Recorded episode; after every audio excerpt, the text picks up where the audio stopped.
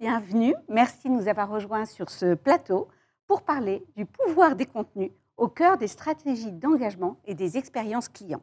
Comment déployer des expériences de contenu pertinentes en temps réel, adaptées aux attentes et au parcours des consommateurs? Comment éveiller leur attention alors qu'ils sont déjà surexposés à pléthore de contenus, pléthore de messages dans une multitude de canaux et de plateformes?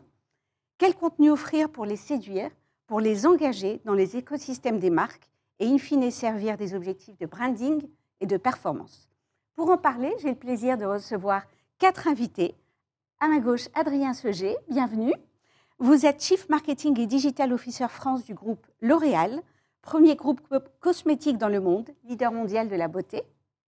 À vos côtés, Anthony Solaire, bonjour. Bonjour. Vous êtes Head of Brand and Content de Mythic, plateforme de référence de la rencontre amoureuse.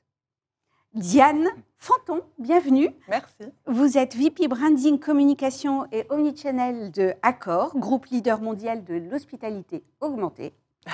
Et à ma droite, Ginès Ortega, bienvenue. Vous êtes directeur digital and Omnichannel Customer Engagement de Roche, groupe leader du secteur de la santé. Alors, je vais démarrer avec vous, euh, Adrien. Le groupe L'Oréal est présent dans 150 pays avec un portefeuille de 35 marques. Alors, on n'est pas d'accord, 35, 36 Effectivement, alors c'est 35 marques Voilà. au niveau euh, mondial. Oui. Et en France, c'est un peu plus de marques, c'est 50 marques. D'accord. Et une volonté forte, proposer une beauté, une beauté sur mesure à chacun. Quels sont vos défis en tant que CDMO et vos ambitions autour des contenus? Alors, euh, dans mon rôle de, de CDMO, effectivement, pour euh, la partie France, mon rôle est effectivement de connecter l'ensemble des points de contact du consommateur pour l'ensemble des marques du groupe. Donc, ça va euh, du média, l'e-commerce, la data, le CRM, les marketing insights et enfin euh, notre relation avec nos consommateurs en direct, ce qui est le consumer care. Donc voilà, le rôle du CDMO est de, connecter tous ces points de contact pour l'ensemble des marques du groupe, avec évidemment la data au cœur de cet enjeu, euh, qui nous permet bah, de, démultiplier en fait euh, les différents canaux de communication et en faire euh, en tirer une intelligence. Et le contenu autour Alors bien entendu, le contenu est euh, in fine ce qui va permettre au- de nous connecter avec le consommateur, de transmettre nos produits, euh, notre euh, proposition unique, euh, nos émotions également, et euh, permettre in fine d'engager en tout cas avec ce consommateur ce qu'on appelle la long time value, hein, donc d'avoir une relation avec ce consommateur qui soit du premier point de contact jusqu'à l'achat et même au réachat. Donc on est là pour ça effectivement, pour euh, connecter ces différents points de contact avec le consommateur en tirer une intelligence pour que le contenu euh, soit le plus efficace possible. Eh ben, vous nous direz, euh, vous parlerez un peu plus en détail de ce contenu. Euh, Anthony Solaire, alors Mythique fait, a fait naître plus de 8 millions, j'ai lu, de couples depuis sa création Absolument, en 2001, de belles histoires qui vont nourrir de nouvelles histoires et à mon avis, qui, qui correspond à un vivier fantastique euh, quand on pilote la marque. Et euh, les contenus, quels sont aussi les enjeux de Mythique en, en 2023 et de votre direction? Alors, quand on parle de rencontres en ligne et de la catégorie de- des rencontres en ligne, ce qu'il faut garder en tête, c'est qu'on est un business à attrition, un business de churn. Quelqu'un qui rentre dans notre écosystème et qui y reste trop longtemps, c'est-à-dire que forcément le produit ne fonctionne pas. Donc, on a vraiment vocation à ce que nos célibataires partent assez vite de notre écosystème. Et ce que ça veut dire, c'est qu'on doit recruter en permanence de nouveaux célibataires. Donc, forcément, le funnel d'acquisition chez nous, il a une place centrale dans la stratégie de marque. Autant la notoriété, chez Mythique, ce n'est pas vraiment un problème, et même pour nos déclinaisons à travers l'Europe, on a des très bons taux de notoriété. Autant dans un secteur où on a plus de 2000 services de rencontres en ligne qui existent, c'est la considération qui va vraiment être le nerf de la guerre chez nous. Donc on va vraiment développer toute notre stratégie de contenu pour aller driver cette considération auprès des célibataires en Europe. D'accord, on reviendra aussi sur euh, le détail de cette stratégie de contenu. Alors, euh, Diane, vous gérez la marque Hall, euh, qui correspond au programme de fidélité du groupe Accor, qui offre la meilleure valeur, ça je l'ai lu sur votre site, la meilleure valeur rationnelle et émotionnelle, je trouve que c'est très bien dit, euh, à vos euh, clients fidèles. Alors, quels sont aussi les enjeux de votre direction autour de Hall Ouais. et la problématique de contenu? Alors, euh, All, c'est effectivement un programme de fidélisation, mais c'est aussi une plateforme de distribution. C'est la plateforme de distribution du groupe Accor et des hôtels Mhm. Accor. Et c'est une marque qui a été lancée fin 2019, dans un contexte où tout début 2020, comme on sait, euh, le voyage a été un peu mis à mal. Donc on a été en même temps sponsor euh, d'une équipe euh, de football qui est donc le Paris Saint-Germain, qui nous a permis d'avoir une notoriété très forte en très peu de temps. Mais en réalité, la compréhension de notre marque n'était pas du tout au rendez-vous. Donc aujourd'hui, tout le travail qu'on mène, c'est de s'assurer que les gens nous connaissent d'une part, donc cette brique de notoriété, mais que les gens comprennent ce qu'on fait. Et avec ces deux piliers qui sont aussi bien la Booking Platform que euh, le programme de fidélisation. Donc on travaille à différents leviers, on n'adresse pas ces messages-là au même target évidemment, euh, et tout l'enjeu c'est effectivement d'avoir le bon contenu pour adresser euh, nos audiences très haute funnel pour faire comprendre qu'on est une plateforme de distribution, et puis derrière d'être vraiment dans une logique de rétention quand on est sur le programme de, le programme de fidélisation. On développera aussi. Et Ginès, alors pour Roche, pour le groupe Roche, on est sur un modèle de distribution indirect à travers des professionnels de santé, d'une part, et des circuits de distribution grand public. Euh, pour autant, vous investissez fort, vous investissez fort sur le customer engagement euh, et les contenus pour répondre à quels objectifs? Alors, je, vais, présenter rapidement Roche. Donc, euh, Roche, c'est un des leaders mondiaux de la santé et de la biotechnologie et le premier investisseur en R&D au niveau mondial. L'objectif, en fait, c'est justement d'aller au-delà de l'offre et de quelque part de de, des molécules pour, euh, pour, apporter un bénéfice en fait, à l'écosystème et aux patients, en essayant de trouver en fait, tout ce qu'on peut faire, tout ce qu'on peut apporter comme valeur ajoutée aux professionnels de santé, in fine pour le bénéfice euh, des patients. Et donc cette, euh, cette logique de, stratégie de contenu s'inscrit vraiment dans cette logique-là, c'est-à-dire déjà de bien connaître les problématiques auxquelles sont confrontés les professionnels de santé au quotidien, et d'essayer, au-delà effectivement de la, molécule, de leur apporter des solutions complémentaires en fait, pour les aider en fait, dans, leur, dans leur travail au quotidien. D'accord. Alors, on va rentrer dans, vos stratégies de contenu, euh, quatre secteurs d'activité euh, différents volontairement que j'ai choisi d'inviter.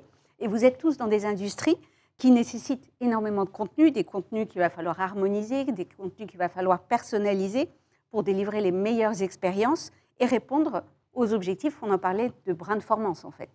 Euh, alors, Anthony, je reviens vers vous. Comment s'articule de façon plus concrète la, la stratégie de contenu de Mythique pour nourrir vos enjeux d'acquisition, puisque justement, on ne parle pas de fidélisation chez vous, on parle d'acquisition et de considération. D'autant plus que, vous le disiez, vous êtes dans un secteur très concurrentiel. Vous rappeliez un chiffre de 2000 applications. 2000 services, oui, absolument.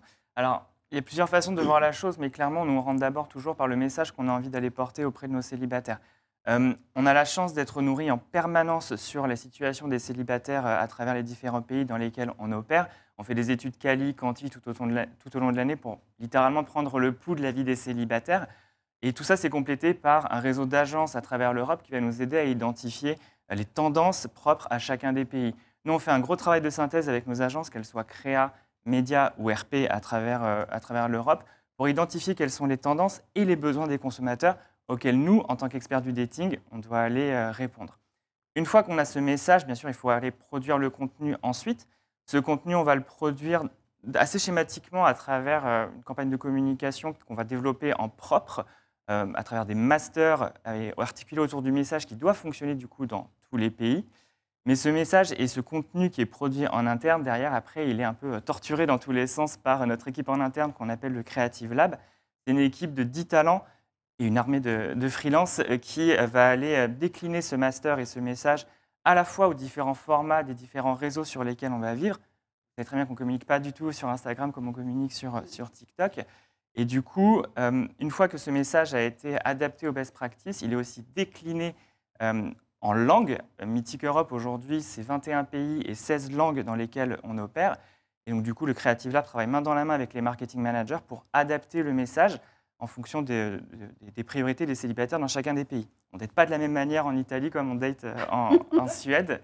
Euh, et du coup, voilà, il y a un vrai travail d'adaptation sur ce contenu euh, qui est produit.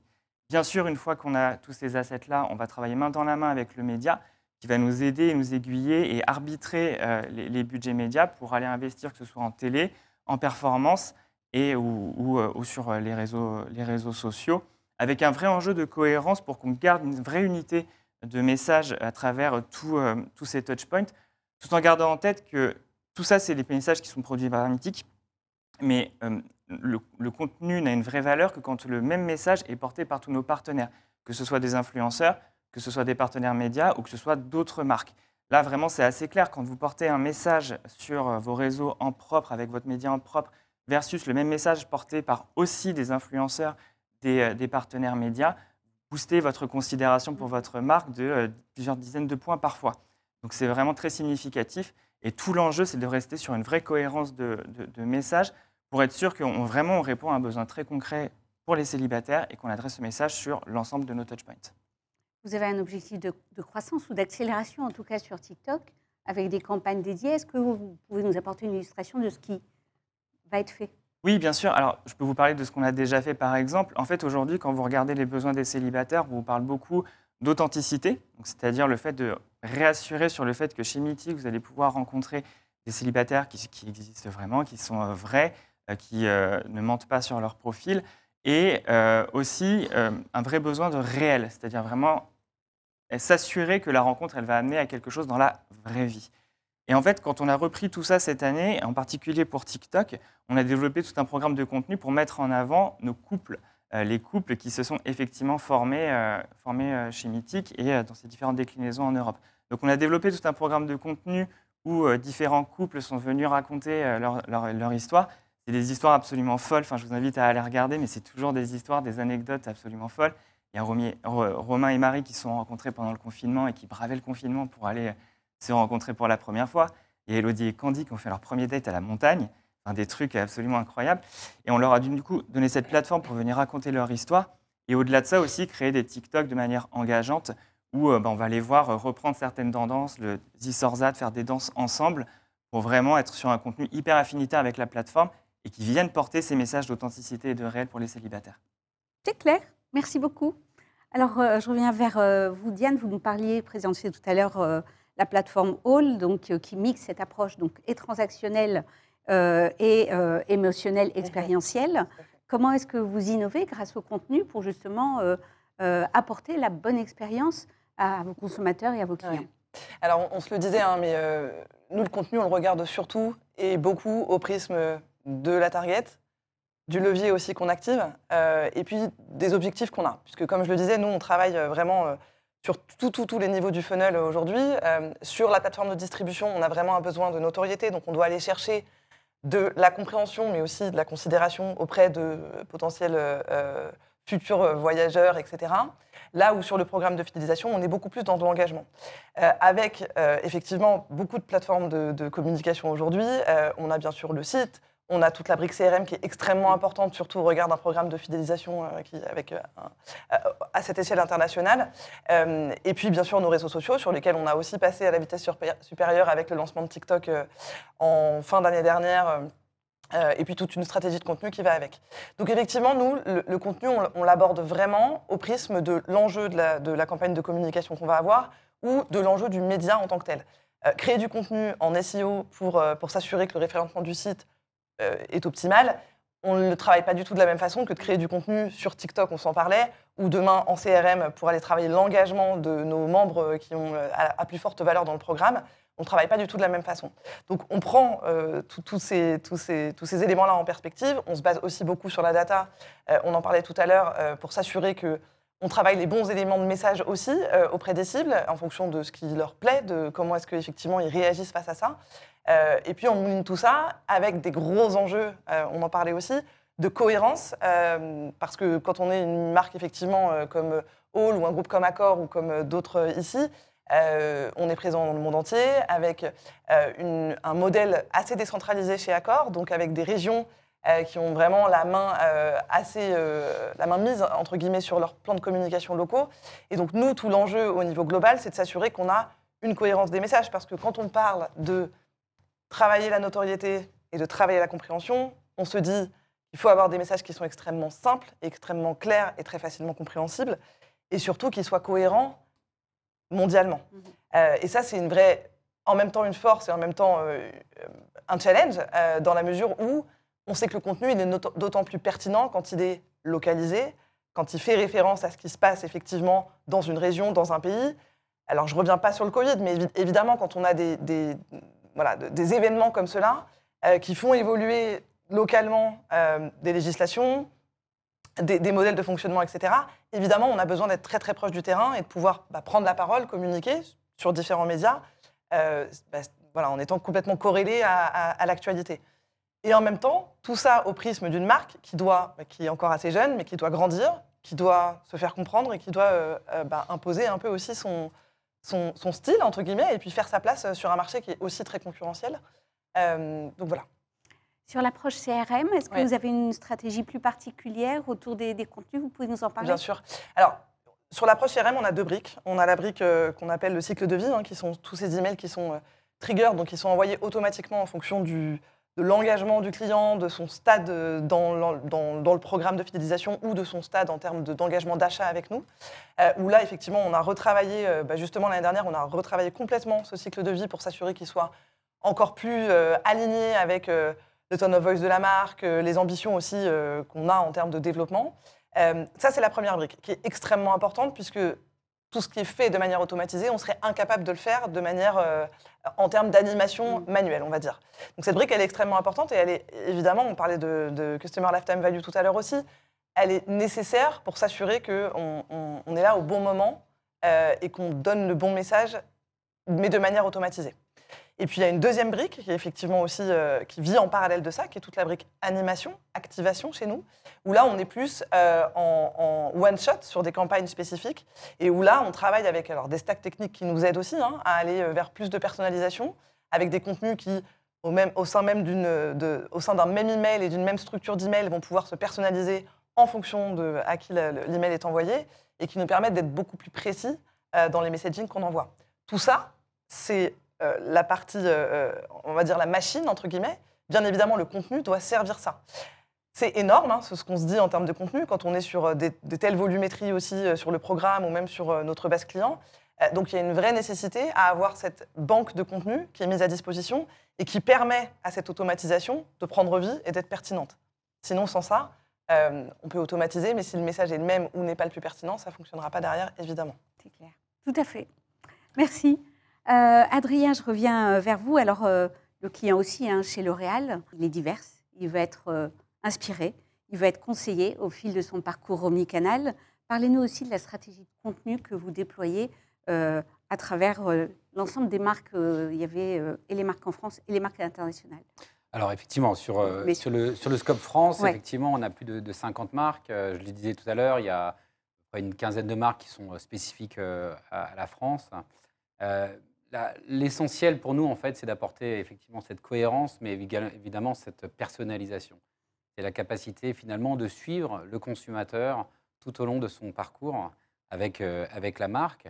Et même, on a l'ambition de, pouvoir aussi apporter une certaine valeur et des synergies euh, pour l'ensemble du groupe, en connectant les différents points de contact et la donnée de ce consommateur. C'est là où on pense on peut apporter pas mal de, de, valeur pour ce, pour ce consommateur. Vous savez, L'Oréal, c'est un des, des plus grands euh, partenaires euh, aujourd'hui, investisseurs euh, dans les médias euh, en France, avec l'ensemble des marques du groupe. Et donc, on a une forme de responsabilité aussi auprès du consommateur pour pouvoir aborder les différents points de contact avec lui de la meilleure des façons, pour éviter d'avoir un bombardement, on va dire, de, de contenus qui ne lui correspondent pas forcément. Donc effectivement, il y a une cohérence dans le discours de la marque. Il y a aussi une personnalisation à apporter. Cette cohérence, elle se fasse sur les différentes étapes de son parcours d'achat. On regarde, à mon, sens, différents niveaux. D'abord la notoriété, la construction de la marque, qu'on va appuyer sur différents canaux de communication, la télévision, on parlait de l'affichage tout à l'heure, également euh, la presse, qui vont être des, très bons euh, moyens de, la notoriété. On va ensuite parler de, de la considération, on va utiliser les réseaux sociaux, les influenceurs, notamment qui vont pousser une forme d'engagement. Et puis enfin, euh, tout ce qui va être, euh, le- la- on appelle la performance, mais euh, surtout situé au niveau de la conversion, de, l'achat, où euh, là, on va plus être très très focalisé sur euh, le search notamment, et sur nos sites D2C, où on va avoir aussi un, contenu spécifique. Et puis enfin, effectivement, la, fidélisation. Ce qui est important, c'est que sur ces différentes étapes, on varie notre communication, on est capable de l'adapter par rapport aux différents signaux que va nous envoyer ce consommateur. Et communiquer sur euh, ces différentes plateformes, ça également pas la même, euh, on n'a pas la même façon de le faire. Entre un TikTok, entre un Snapchat, entre un Instagram sur les réseaux sociaux, mais également un influenceur, il va falloir véritablement adapter cette, cette communication. Donc les grands enjeux, c'est à la fois garder une cohérence sur l'ensemble du parcours d'achat, mais également une capacité d'adapter son contenu en fonction des différents formats. On sait que TikTok, c'est un format qui est, euh, qui est aujourd'hui complètement vertical et qui est plein écran, quand Instagram va être un format plus horizontal. Snapchat va être plus immersif. Donc il faut vraiment que les marques euh, du groupe puissent avoir cette capacité d'adaptation euh, du, contenu, à la fois sur les différents moments euh, du parcours d'achat, mais également sur les différentes plateformes. Donc c'est véritablement deux enjeux un peu matriciels qui sont en train de se passer, où on est le consommateur dans son parcours d'achat et quel type de contenu ou de format doit être le plus adapté par rapport, euh, par rapport au, au consommateur? On peut avoir des contenus très immersifs maintenant, on en, on en parlera peut-être un peu plus tard sur la, la réalité augmentée notamment, Mhm. qui va apporter ces, ces nouveaux canaux.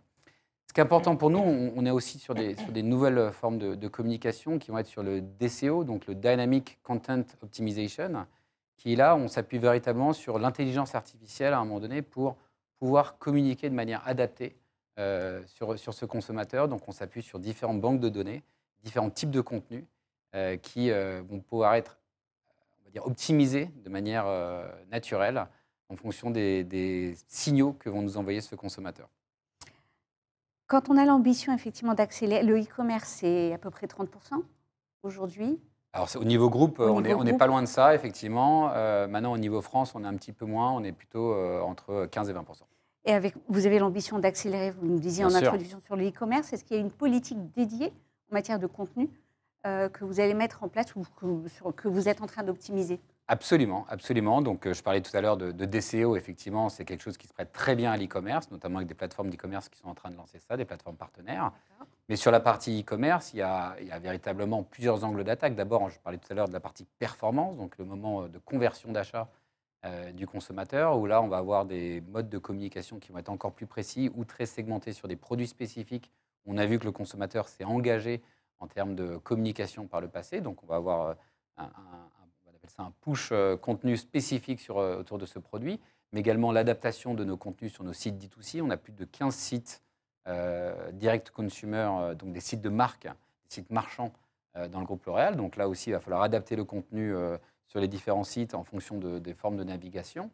Et puis enfin, dans l'e-commerce, on en parlait tout à l'heure, il y a également toute la partie CRM et donc l'adaptation, enfin le, le côté adapter nos, différents emails euh, pour faire en sorte que euh, selon euh, les différents signaux euh, que nous aurons envoyés ce consommateur, on puisse pousser ou de la promo ou plutôt des produits spécifiques, des nouveaux lancements, des programmes de fidélité aussi pour, pour attirer de nouveaux consommateurs. Donc voilà, à la fois en termes de CRM, en termes de performance et search, ou sur le côté éditorial de nos sites marchands, on va adapter ce contenu. Merci. Euh, Ginès, alors pour euh, le groupe euh, Roche, il évolue dans un environnement contraint et réglementé, puisqu'on parle de santé. Euh, pourtant, vous souhaitez, on le disait aussi, réinventer cette relation avec le- le- le- les professionnels de santé et le grand public en renforçant ce fameux mix contenu euh, et canaux. Est-ce que vous pouvez nous en parler de façon plus détaillée de tout ce qui a été mis en place depuis votre arrivée? Bien sûr. Euh, en fait, la, colonne vertébrale de tout ce qu'on a euh, mis en place, c'est de vraiment euh, centrer tous nos efforts sur plus de centricité par rapport aux besoins des professionnels de santé et des patients.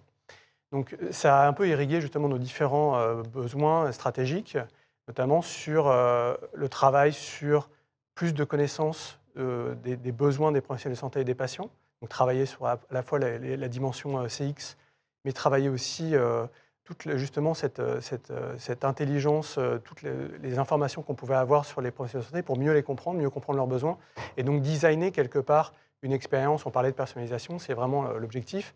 Travailler aussi sur les outils, on est en train de déployer aussi un, nouveau CRM, des nouveaux outils de, marketing automation pour vraiment s'assurer que euh, on est pertinent dans ce qu'on propose, donc à la fois sur le canal, donc capter la préférence de canalité des professionnels de santé. Donc ça peut être bien sûr euh, historiquement sur le, physique, hein, mais ça peut être aussi euh, justement euh, en visio, ça peut être à travers différents canaux qu'on développe. Donc déjà être au rendez-vous de leurs préférences de canalité et en fonction des besoins qu'ils peuvent avoir qui sont, qui sont fluctuants. Et aussi sur les différents types de contenus pour avoir cette expérience personnalisée. Ce qu'il faut bien avoir en tête sur un professionnel de santé, c'est qu'en fait, ils ont des profils tous très différents. Mais euh, nous, on travaille beaucoup avec des professionnels de santé en, hôpi- en hôpital. Et en fait, la, la- la- la constante, en tout cas de tous ces professionnels de santé, c'est qu'il y a un manque de temps. Donc en fait, si on veut leur apporter de la valeur, il faut déjà euh, s'assurer que ce qu'on fait euh, leur rapport de valeur dans le peu de temps qu'ils ont à, concentrer, à, à consacrer justement à ce, à ce, genre de dimension. Donc ça, c'est crucial et de comprendre aussi en fait, qu'ils n'ont pas un rôle monolithique. Un rôle à l'hôpital, un, un, un, médecin, effectivement, va être soignant, il va être prescripteur, mais il va être aussi euh, il va avoir un travail administratif, il va un travail de formation, il va un travail d'investigation, de recherche. Et tout, en fait, toutes ces dimensions, en fait, on veut justement les prendre en, considération pour apporter justement des, nouvelles possibilités et des, nouveaux, euh, euh, des nouvelles briques à valeur ajoutée, que ce soit des services ou des contenus, pour ces professionnels de santé à leur proposer en fait, dans leur quotidien, pour in fine avoir un bénéfice pour les patients. Donc ça, on a aussi refondu toute notre organisation. Et euh, on, a, on a simplifié aussi, on a un partenaire euh, privilégié euh, pour simplifier aussi une organisation comme Roche pour un professionnel de santé. Et on, est, on essaye vraiment de développer la partie, cette logique partenariale pour à chaque fois avoir un seul curseur, c'est in fine, qu'est-ce que ça va développer comme impact positif pour le patient.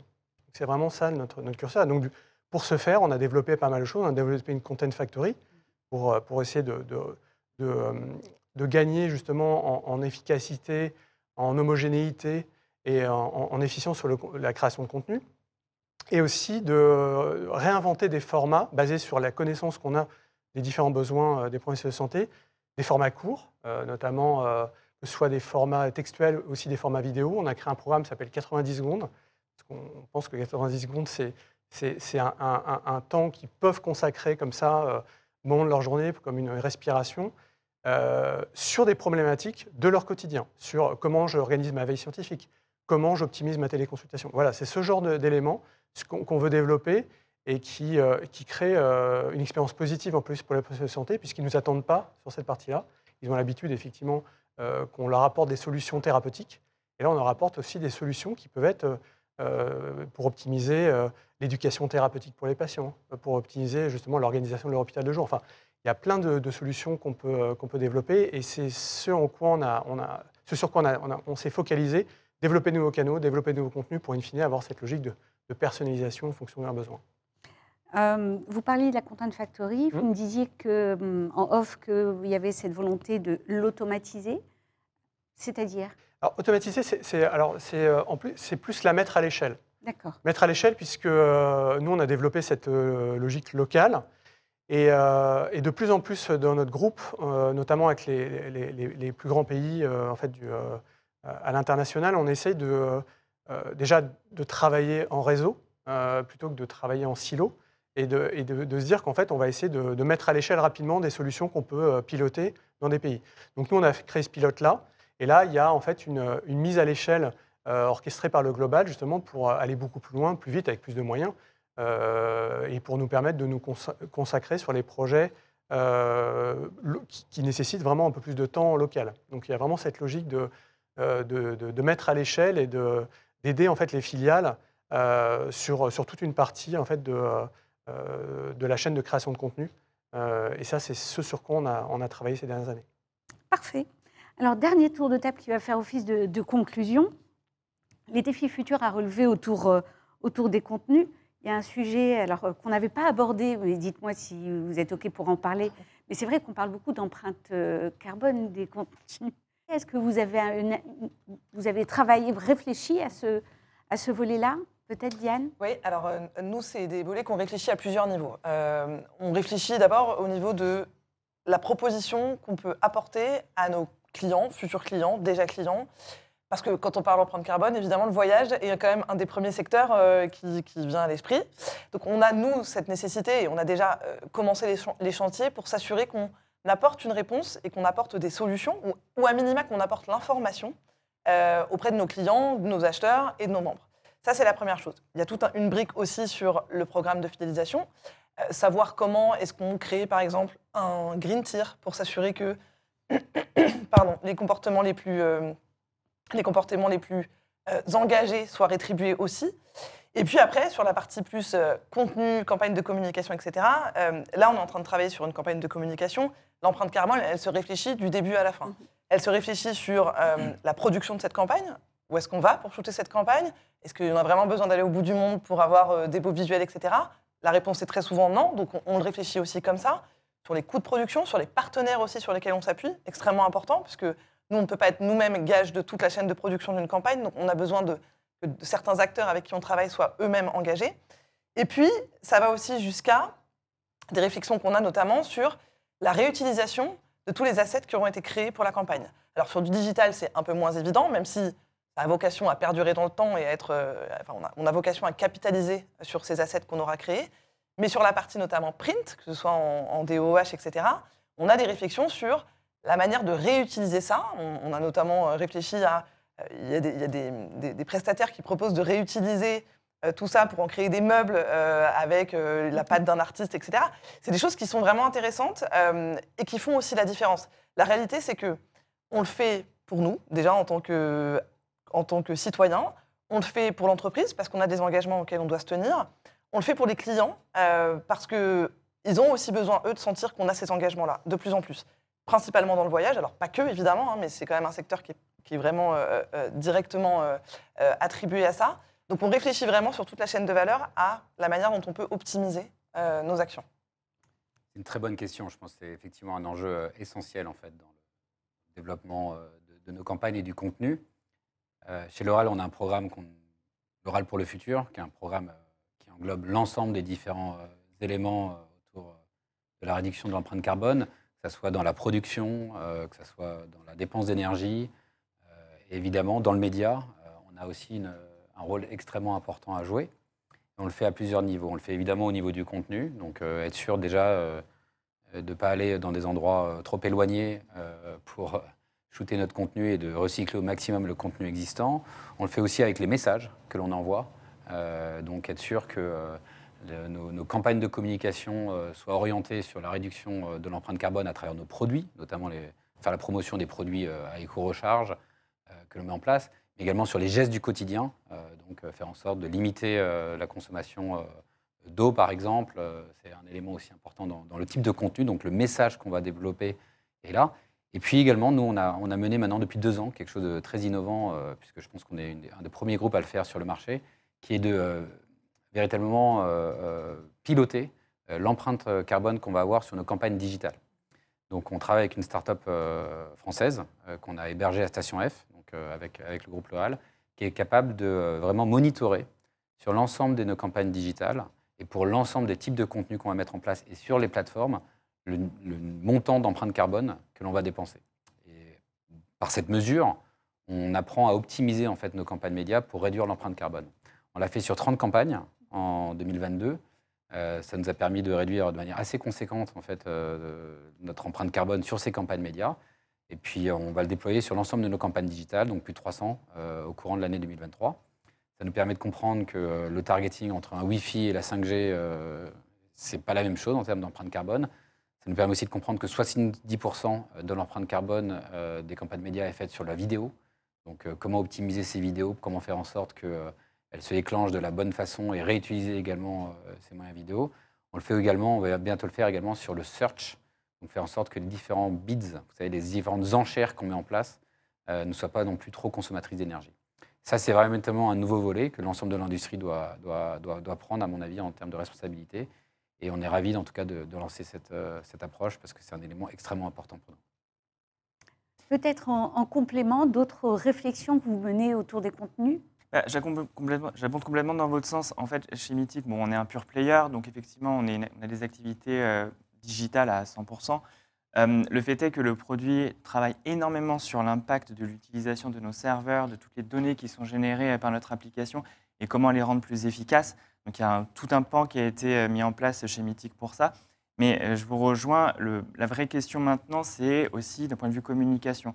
Euh, J'ai rencontré la startup hier euh, dont vous parliez justement et qui effectivement euh, expliquait que une campagne en digital, ça a un énorme impact sur l'environnement. Et donc, c'est la responsabilité de tous les annonceurs de se poser la bonne question sur la, manière, la meilleure manière de communiquer pour que, bien sûr, la performance continue à être au rendez-vous pour l'entreprise, mais il y a des moyens très efficaces et très simples pour réduire l'impact d'une campagne de communication, y compris en digital, voilà, pour, pour, la rendre plus efficace. Alors, euh, alors nous, c'est un enjeu clé, euh, bien évidemment, ça, ça doit l'être pour tout le monde, mais ce qui tient particulièrement au cœur à la à la famille qui est derrière en fait, notre groupe, puisque euh, y a, dans cette famille, il y a un des membres fondateurs de la WWF. Donc euh, la, logique écologique, elle est vraiment au cœur en fait, de, la réflexion et, Et, c'est un, un driver très important, c'est un des piliers de la stratégie de Roche.